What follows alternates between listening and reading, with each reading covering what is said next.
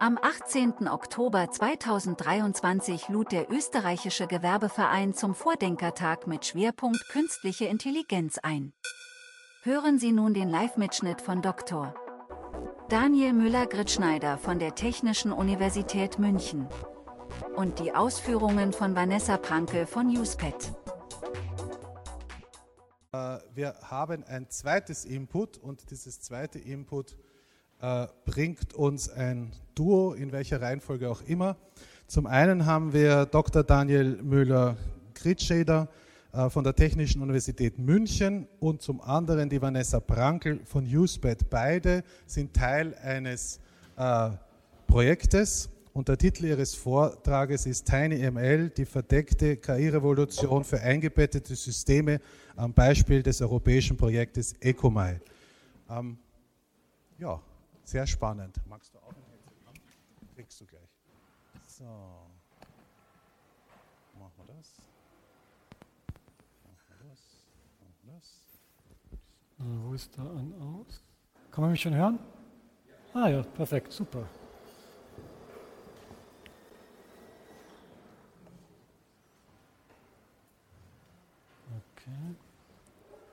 Ja, das war jetzt ein ähm, toller Vortrag. Ich denke, der wird auch schon sehr viel, äh, greifen wir nochmal auf, was da erzählt wurde. Und ähm, zwei Vorwarnungen. Erstmal, meine ich ist nicht so gut. Ich hoffe, Sie können mich verstehen. Und das Zweite ist, es wird jetzt ein bisschen technisch. Ne? Ähm, TinyML heißt winzige KI. Aber mit dieser winzigen KI können wir tatsächlich große Dinge bewegen. Und das ist, was wir Ihnen jetzt zeigen wollen. Ähm, vielleicht mal kurz als Frage, wer hat denn schon mal von TinyML gehört? Ja, die Leute, die bei mir im Projekt sind, die kennen das. Ähm, wer von Ihnen hat denn ähm, entweder geschäftlich oder macht irgendwas mit eingebetteten Systemen? Im weitesten Sinn. Okay, also eingebettete, muss ich noch ein bisschen ausholen, eingebettete Systeme sind immer alles, was Sie so um sich herum kennen, wo so ein Mikrocomputer drinnen ist. Also überall, wo Sie so Knöpfe haben, Ihre Waschmaschine, Ihr Ofen, ähm, natürlich Ihre Smartwatch, haben, sind immer eingebettete Systeme und die haben alle so einen kleinen Computer drinnen. Und äh, mit diesen kleinen Computern können wir auch künstliche Intelligenz realisieren und das ist eben dieses TinyML und darauf gehen wir jetzt so ein bisschen ein, was wir alles Tolles damit machen können. Ähm, genau, kurz nochmal, wer bin ich? Ich bin Forschungsgruppenleiter und Privatdozent an der TU München seit 2009 und meine Schwerpunkte sind eben eingebettete Systeme, das haben Sie wahrscheinlich jetzt schon gemerkt. Ähm, und da habe ich so ein paar Spezialgebiete und das eine ist eben TinyML. So, jetzt, ähm, das wurde ja schon genannt, es gibt diese generativen KI-Modelle. Ähm, ChatGPT haben wir schon gesehen, ich weiß nicht ganz so kreativ, ich habe einfach gesagt, was wäre jetzt ein schöner Tag in Wien? Und dann hat mir ChatGPT einen schönen Text rausgeschmissen, was man so in Wien machen soll. Ähm, sehen es dann hier am Morgen vielleicht, glaube ich, da war dann Café Zentral, aber da steht doch wahrscheinlich jetzt relativ lang an. Ja. Ich glaube, das so ein guter Tipp war. Ähm, und jetzt links zum Beispiel, das sind diese Avatare, die generiert werden können. Das ist ein Nachrichtensprecher, das heißt eine künstliche Person, die gibt es nicht wirklich, sondern wird einfach ein lebensechter Avatar erzeugt und der liest dann zum Beispiel die Nachrichten vor. Und mittlerweile ist es schon von 2008 gewesen, mittlerweile sind die tatsächlich so, dass es sehr, sehr schwierig ist, den Unterschied zu einem echten Video zu erkennen. Und jetzt kommt so ein bisschen technische Teil. Ähm, von was wird es getrieben? Und das ist eine sehr, sehr schöne Grafik. Ähm, wie gut Sie sehen können, es gibt hier so eine rote Linie und hier die y-Achse, das ist logarithmisch. Das heißt, jede Stufe hier ist ein Faktor 10. Und ähm, diese Linie ist jetzt relativ gerade und bedeutet mehr oder weniger diese Modellgröße von diesen neuronalen Netzen, die da verwendet werden, die hat sich vervierhundertfacht alle zwei Jahre.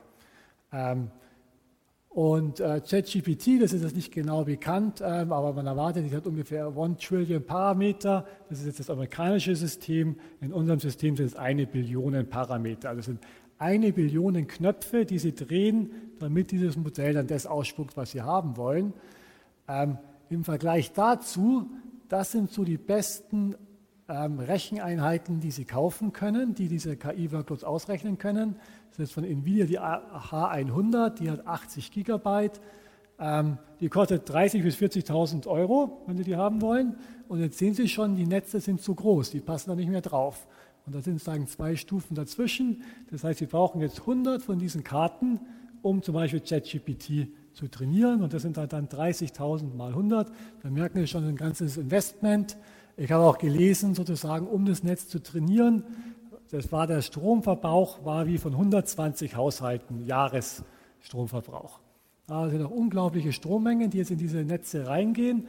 Und es gibt auch schon jetzt, wenn Sie mal suchen, mittlerweile Artikel, die sagen, dass wir das CO2-Ziel nicht erreichen werden, weil wir eben jetzt so viel Energie in das Training dieser wirklich riesigen Netze stecken. So, und was ist jetzt TinyML? TinyML, das ist mal eine Nachricht aus dem TinyML-Bereich, wo ich tätig bin. Da hat es jemand geschafft, eine Bilderkennung zu erzeugen. Und diese Bilderkennung läuft auf einem von diesen Mikrocomputern und die braucht nur ein Kilobyte RAM. Das sind 1000 Parameter. Das heißt, das kann ich hier gar nicht auftragen, ja, weil das hier sind immer noch 10 Millionen. Das heißt, die 1000 Parameter, die sind irgendwo hier unten ja, auf dieser Grafik. Und darum geht es in TinyML. Also wir versuchen auch datengetriebene Ansätze zu machen, ja, aber wir wollen jetzt nicht diese Riesenskalierung haben. Das bin ich eins zu weit.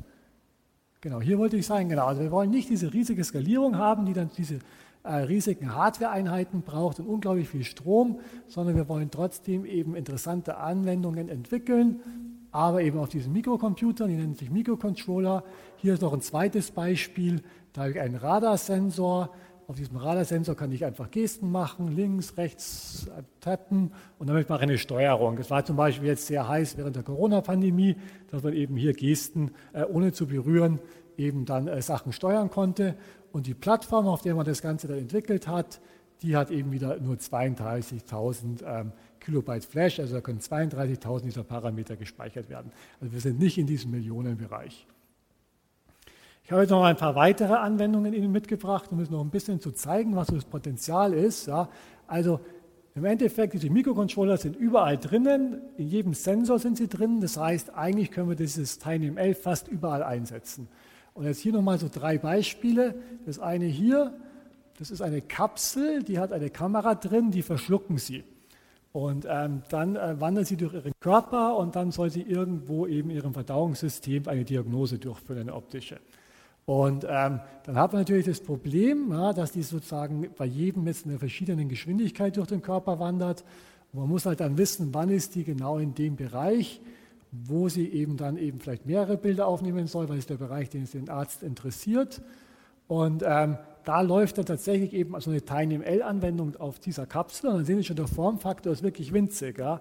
Aber wir können trotzdem genau diese gleichen Ansätze, die wir bei ChatGPT gesehen haben, in miniaturisierter Form auf diese kleine Kapsel implementieren.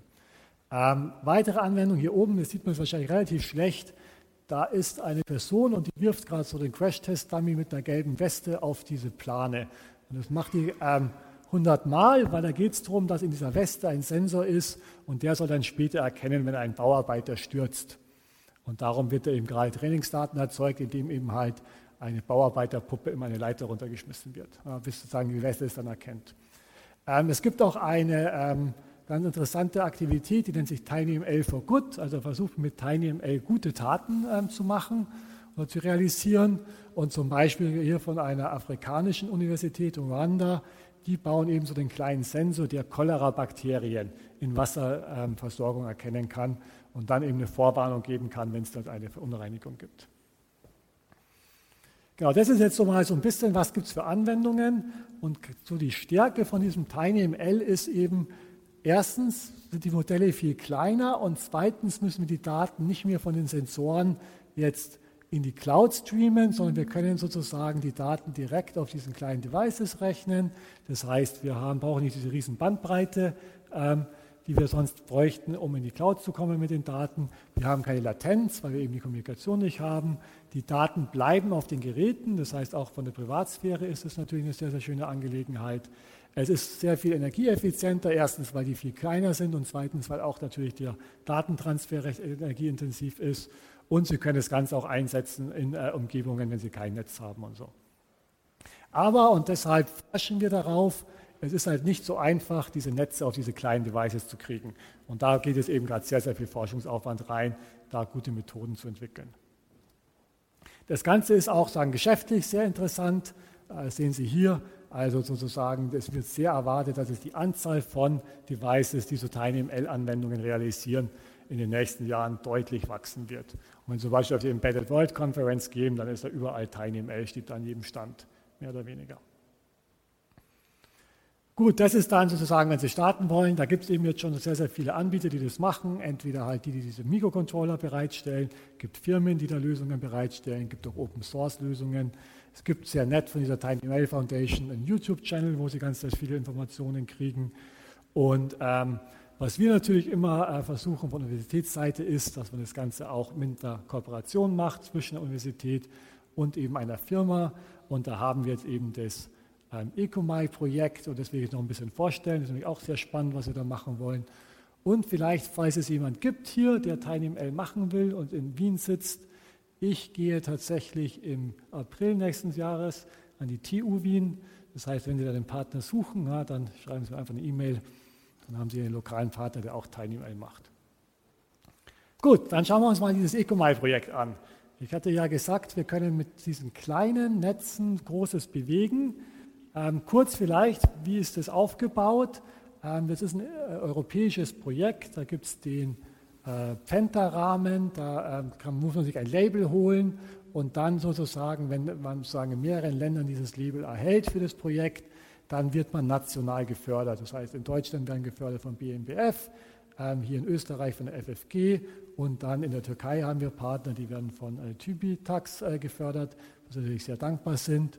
Und ähm, wenn Sie sich anschauen, ist relativ klein von der sagen, Projektmenge, sind nicht sehr viele Partner und eben sehr zielgerichtet. Und ähm, was wir hier machen wollen, ist, wir wollen TinyML einsetzen und zwar zur Ansteuerung von Elektromotoren. Das heißt, wir haben hier einen Elektromotor, der wird von einem kleinen Mikrocontroller kontrolliert. In den Mikrocontroller wird von äh, Infineon eine AI-Erweiterung eingebaut, ähm, die genau sich eben für die Motorkontrolle ähm, eignet. Ähm, und dann wollen wir diese Motorkontrollalgorithmen mit TinyML verbessern. Und natürlich Sparks ist noch ein Partner hier in Österreich, die sind sehr, sehr stark, haben Sie ja schon jetzt, ähm, Peter wurde ja vorgestellt mit all seinen ähm, Aktivitäten, die er macht. Und ähm, da bauen wir auch eine modellbasierte Entwicklungsumgebung, um dann eben schnell so Systeme auch entwickeln zu können. Und dieses große Bewegen sehen wir hier. Also was wir versuchen ist, wenn wir das schaffen, ist, wir wollen von dem Elektromotor 5% Energieverbesserung kriegen. Das heißt, dass wir sozusagen jetzt eine Ersparnis von 5% haben. Und es gibt Studien, dass weltweit der Energieverbrauch 20% in, ähm, tatsächlich von Elektromotoren verbraucht wird. Das können Sie sich vorstellen, alles irgendwie, was sich bewegt, ja, jede Schiebetür, ähm, die sich elektrisch bewegt, selbst in Ihrem Auto, wenn Sie noch einen Verbrennungsmotor haben, sind trotzdem noch 40 zusätzliche Motoren eingebaut, die die Fenster bewegen ähm, und so weiter, den Kompressoren bewegen und so weiter. Das heißt, wenn wir jetzt schaffen würden, 5% in allen Systemen zu sparen und 20% ist sozusagen das, was man als Budget hat bei Elektromotoren, hätten wir eine 1% Energieersparnis na, erreicht weltweit. Mit einem kleinen Chip, den wir für ein paar Euro kaufen können. Jetzt ist es so, dass natürlich nicht alle Elektromotoren dafür eignen, darum werden wir das wahrscheinlich nicht erreichen. Aber man kann hier mit einer sehr, sehr kleinen Anwendung von ähm, AI sehr, sehr viel bewegen. Und das Zweite, ähm, was man auch machen kann, ist, man kann auch die Lebenszeit äh, erhöhen von diesen Motoren, weil man eben den Zustand kennt. Man kann schon erkennen, wenn so ein Elektromotor ausfällt und dann so ein Predictive Maintenance machen, dann kommt schon jemand vorbei, schaut sich das System an, bevor es ausfällt, dass es dann eben Uptime hat. Und das, was das auch sehr interessant ist, wenn man mal so eine AI-Plattform hat, kann man die auch für andere Anwendungen bringen. Das heißt, man kann ein bisschen sagen, man schaut sich noch andere Anwendungen an, wie können wir hier eben auch TinyML verwenden. Da gibt es jetzt hier eine sehr innovative Firma in äh, Wien, die das eben für den Ultraschallsensor probiert. Und da übergebe ich jetzt an die Kollegin, die Vanessa, und die erzählt jetzt Ja, danke schön. Ja, ich darf zu Beginn mal kurz äh, unsere Firma vorstellen, beziehungsweise die Firma, bei der ich arbeite, die Firma UsePad. Wir kommen eigentlich aus der Sensorreinigung, allerdings mit Ultraschall und die Sensoren sind verbaut. Man kann sich das zum Beispiel so vorstellen, äh, man hat ein Rohr in einer Industrieanlage ja, und da rinnt weiß ich, Zuckerwasser durch zum Beispiel. Und dieser Sensor, der diesen Zuckergehalt misst, die ganze Zeit laufen, der verdreckt irgendwann, weil sich die Zuckermoleküle ablagern und so weiter. Das bedeutet, man muss ihn regelmäßig reinigen. Und wenn man den aber immer rausnehmen muss, liefert der Sensor in der Zeit ja keine Werte. Man braucht jemanden, der das, der das reinigt, das Ding. Und das ist natürlich nervig, kostenaufwendig, zeitaufwendig und so weiter. Das bedeutet, was wir jetzt machen, ist gegenüber von diesem Sensor einen Ultraschall-Transducer setzen. Das ist quasi ein Ultraschallerzeuger, ja, der erzeugt eine Ultraschallwelle und der reinigt dann diesen Sensor die ganze Zeit laufend.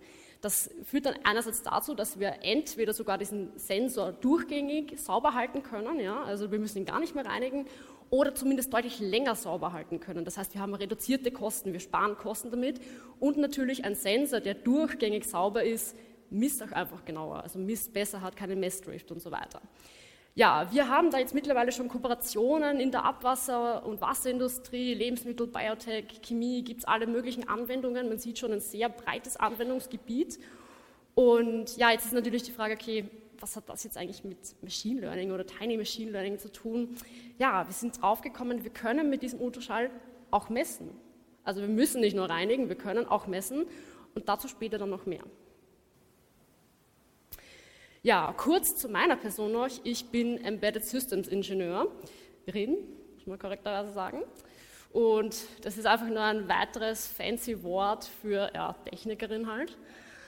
Und Embedded Systems sind im Wesentlichen, ja, wie kann man sich das am besten vorstellen? Eigentlich kann man sich sagen, ja, fast alle Geräte, die kein Computer sind. Also Sie können sich das so vorstellen, Ihr Smartphone, Teile Ihres Autos, jeder Industrieroboter, oder auch zum Beispiel Ihr Staubsaugerroboter, ja? das ist auch ein Embedded System im Wesentlichen. Und ich mache bei uns in der Firma jetzt eigentlich die äh, Firmware-Entwicklung, das ist einfach nichts anderes als Software für Embedded Systems im Wesentlichen. Also Software nicht für Computer, sondern für alles andere, kurz gesagt. Und bin dort auch quasi projektverantwortlich. Ich äh, ja, mache da auch die Firmware-Architektur ein bisschen, programmiere natürlich auch und bin auch mitverantwortlich für die Tiny Machine Learning-Integration in unsere Projekte. Ja, gut. Wir haben jetzt vorhin schon sehr tolle Beschreibungen dafür gehört, wofür man Machine Learning verwenden kann, was für, was für Optionen es da gibt und das ist alles ganz toll. Aber wie funktioniert das eigentlich? So richtige Vorstellungen dafür haben wahrscheinlich die wenigsten jetzt so. Und ich vergleiche das immer sehr gerne mit unserem Gehirn, davon ist es ja im Wesentlichen abgeleitet. Das heißt, ein Machine Learning Modell an sich ist eigentlich genau das gleiche wie ein Neuronenhaufen in unserem Gehirn, nur ohne die Verbindungen. Das heißt, das ist ein Neuronenhaufen, der kann eigentlich nichts. Das sind quasi digitale Neuronen. Und wir trainieren das dann und dann bekommen wir Verbindungen. Also ein kurzes Beispiel, da brauche ich jetzt kurz Ihre Hilfe. Ähm, stellen Sie sich vor, George Clooney, okay? Visualisieren Sie ihn, er winkt Ihnen zu, ja, er lächelt Sie vielleicht an oder so. Wer von Ihnen kann sich das vorstellen? Bitte Hand hoch. Wer hat ein Bild von George Clooney im Kopf? Ja, das sind doch einige, den kennen die meisten. Und jetzt gibt es natürlich verschiedene Theorien, warum man den kennt. Einerseits, ja, vielleicht sind Sie George Clooney filmsüchtig oder so, oder Sie haben einfach zu viel Espresso-Werbung gesehen, das kann auch sein. Aber im Wesentlichen geht es darum, Sie haben Trainingsdaten erhalten. Sie haben George Clooney schon so oft in Ihrem Leben gesehen, von allen Winkeln und allen Belichtungen, mit Bart, ohne Bart, grinsend, nicht grinsend und so weiter dass sie einfach ganz genau wissen, wie der Typ aussieht. Andere Frage. Wie sieht ein Axolotl aus? Wer kann sich das vorstellen, was ein Axolotl ist? Hände in die Höhe. Ja, das sind schon, das sind schon deutlich weniger. Für die, die es nicht wissen, das hier ist ein Axolotl. Das hier ist ebenfalls ein Axolotl. Und das hier ist das ein Axolotl? Nein, das ist ein Fisch. Woher wissen Sie, dass es ein Fisch und kein Axolotl ist? Naja, Sie haben alle Trainingsdaten zu Fischen und zwar einen ganzen Haufen über ihr Leben lang gesammelt in Ihrem Gehirn. Und deswegen, und jetzt haben Sie auch Trainingsdaten zu Axolotl, ja? Jetzt wissen Sie auch, das hier ist wahrscheinlich ein Axolotl. Und wie wir vorher gesagt haben, ich glaube, wie viele Bilder muss man so etwas sehen, bis man es ein bisschen merkt? Drei, vier, fünf, irgendwie sowas in die Richtung. Was Sie aus diesen Trainingsdaten jetzt zum Beispiel nicht wissen, wie groß ist ein Axolotl? Weil Sie haben ja nur ein Bild davon im Kopf, aber ist das jetzt so groß, ist das so groß oder vielleicht nur so groß? Nobody knows. Ja, wie entsteht jetzt eigentlich so eine Tiny Machine Learning Anwendung? Na klar, man braucht das erstmal einen Anwendungsfall, einen Use Case, also irgendwas, wofür man es auch verwenden kann, wo man kurz gesagt keine klassische Software dafür schreiben kann. Dann müssen wir natürlich irgendwie Trainingsdaten sammeln. Also in unserem Fall, wir haben einen Prototypen gebaut und halt mal Daten gemessen. Dann müssen wir eben unseren Neuronenhaufen, also unser Machine Learning Modell mal erstellen. Also kurz gesagt, wie groß ist das, welche Verbindungen soll es geben und so weiter. Da gibt's, das machen die Hardcore-Techies. Dann müssen wir das Ganze trainieren mit unseren Datensätzen, die wir vorher generiert haben und validieren. Das bedeutet, wir müssen prüfen, macht das Ding eigentlich das, was wir von ihm wollen. Zum Beispiel, wenn wir das jetzt mit Axolotl-Bildern füttern, erkennt es dann auch ein fremdes Axolotl-Bild, mit dem es vorher nicht trainiert wurde. Erkennt es das auch richtig oder nicht? Gut, genau, dann können wir unser schönes Machine Learning Modell, das wir irgendwo auf einem PC oder auf irgendeiner richtig leistungsstarken Server, Cloud, was auch immer trainiert haben, schrumpfen auf unsere Tiny Machine Learning Modell. Im Endeffekt, das ist dann einfach nur optimiert für kleine Rechenleistungen. Und das müssen wir dann wieder natürlich prüfen und schauen, okay, ist es schnell genug, passt die Trefferquote und so weiter und so fort. Ja, wie sieht das jetzt bei uns im Unternehmen aus? Welchen Use Case haben wir, also welchen Anwendungsfall? Wir machen, wie gesagt, Messungen mit Ultraschall und zwar wir messen eine Partikelkonzentration in einer Flüssigkeit. Also in dem Fall jetzt zum Beispiel, wir messen Was, äh, sorry, Stärke, Partikel in Wasser. Man sieht, äh, Moment, man sieht hier so unseren Aufbau circa. Wir haben hier einfach einen Behälter, ja, da ist so pinke Stärkepartikelchen drinnen. Ist ein bisschen gefärbt, damit es schön aussieht. Und da drinnen steckt jetzt so unsere Ultraschalllanze quasi und die schaltet die ganze Zeit rein. Und man kann sich das jetzt vor, so vorstellen, unser Ultraschall-Transducer, das ist ein Bauteil, der eben den Ultraschall generiert, funktioniert ein bisschen wie eine Gitarrenseite. Sie schlagen die Gitarrenseite an, okay, und Sie hören die Schwingung, die schwingt, über einen Ton. Und das ist im Endeffekt unser Ultraschalltransducer, der schwingt einfach mal, okay? Man, man, hört das auch, man hört tatsächlich einen Ton, ein bisschen anders bei einer Gitarre, man hört einen Ton. Und wenn man jetzt auf diese Gitarrenseite irgendetwas drauflegt, zum Beispiel einen Finger, dann schwingt die anders. Und das hört man, weil der Ton sich verändert. Und das hört man auch bei unserem Ultraschalltransducer. Das heißt, wenn wir Partikel in dieses Medium reingeben, dann verändert sich die Schwingung und das können wir messen, diese Veränderung. Gut, dann genau, jetzt haben wir einen Prototypen und ein Testsetup. Jetzt müssen wir als nächstes natürlich Trainingsdaten sammeln. Wir haben jetzt wirklich mal nur so einen kleinen Benchmark-Test gemacht, also mal geschaut, okay, funktioniert das Ding überhaupt? Ist es überhaupt realistisch, dass, das zum Laufen, dass wir das zum Laufen bringen mit, mit Tiny Machine Learning? Das bedeutet, wir haben mal drei Stärkekonzentrationen in unserer Flüssigkeit gemessen. Einmal eben gar nichts, also quasi nur Wasser, das sind die 0 Gramm pro Liter, 0,5 und 1 Gramm pro Liter. Da haben wir jeweils dann 300 Datensets gemacht, das ist relativ viel Erfahrung und auch natürlich der Hilfe von der TU München zu verdanken und dem Daniel, die uns da sehr stark unterstützt haben auch. Und ja, haben einfach mal Datensets generiert. Dann haben wir unser Machine Learning Modell mal erstellt, quasi einen Prototypen, also unseren Neuronenhaufen, der aber noch keine Verbindungen hat, den trainiert, dann hat der Neuronenhaufen Verbindungen, kurz gesagt, und dann eben validiert, also kurz gesagt geprüft, ob wir auch tatsächlich die richtigen Konzentrationen erkennen können dann mit unserem Modell. Und das Ziel ist immer eine Trefferquote von größer als 95 Prozent. Also kurz gesagt, wenn wir 20 Messungen machen, dann darf eine falsch sein. Dann darf eine falsch erkannt werden. Gut, genau. Dann als nächstes müssen wir unser Modell eben quasi zusammenschrumpfen. Das habe ich hier mal so dargestellt. Wir haben hier unsere große, unsere große Rechenleistung und die müssen wir zusammenschrumpfen quasi auf ein Mäusehirn. Also man muss, ja. Und dann natürlich müssen wir schauen, okay, bei diesem Mäusehirn, bei unserem kleinen Mikrocontroller, haben wir noch die gleiche Trefferquote, das heißt, erreichen wir noch die gleiche Genauigkeit wie vorher und vor allem haben wir ein rechtzeitiges Ergebnis ja, was, was bedeutet jetzt rechtzeitig? Das kann ja, sind das Tage, Stunden, Minuten, Sekunden, keine Ahnung. Ähm, ein Beispiel, stellen Sie sich vor, Sie fahren, weil wir es vorher gehabt haben, mit einem äh, autonomen Auto und vor Ihnen quert ein Radfahrer die Straße und das Auto braucht drei Minuten, um zu bestimmen, ob das ein Radfahrer ist. Vermutlich schlecht. Also bis das Auto weiß, dass das ein Radfahrer war, ist es schon dreimal tot. Deswegen brauchen wir da eher so Millisekunden. Okay? Das Ding soll in Millisekunden erkennen, dass ein Radfahrer damit es rechtzeitig bremsen kann.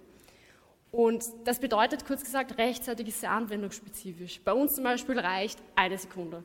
In unserem Fall, wenn wir nach einer Sekunde ein Ergebnis haben, sagen wir, passt, so schnell verändert sich die Konzentration da drinnen nicht, reicht vollkommen für uns. Bei einem Automotive-Auto vielleicht braucht man ein bisschen schneller. Ja, was wollen wir in Zukunft mit dem Ganzen machen? Also, wir wollen natürlich erstens mal die Auflösung verfeinern, weil drei Auflösungen, das ist halt jetzt noch so, ja, schön, eh nett, ein netter Benchmark-Test, Proof of Concept, aber halt jetzt noch nicht das Wahre, vom, also das Gelbe vom Ei. Wir wollen natürlich auch andere Medien und andere Partikel messen können, was uns zu den möglichen Anwendungsfällen führt in der Zukunft und auch zur, äh, zum Zusammenhang mit ECOMIL, mit den Motoren und den, äh, mit der Automotive-Industrie, ist, wir können im Wesentlichen oder wir hoffen, den Batteriezustand von Elektroautos messen zu können. Das heißt, das kann man sich so vorstellen, wenn Batterien altern, dann binden sich in der Batterie so kleine Kristalle und die verändern, kurz gesagt, die Zusammensetzung ein wenig oder wie das da drinnen ähm, morphologisch ist.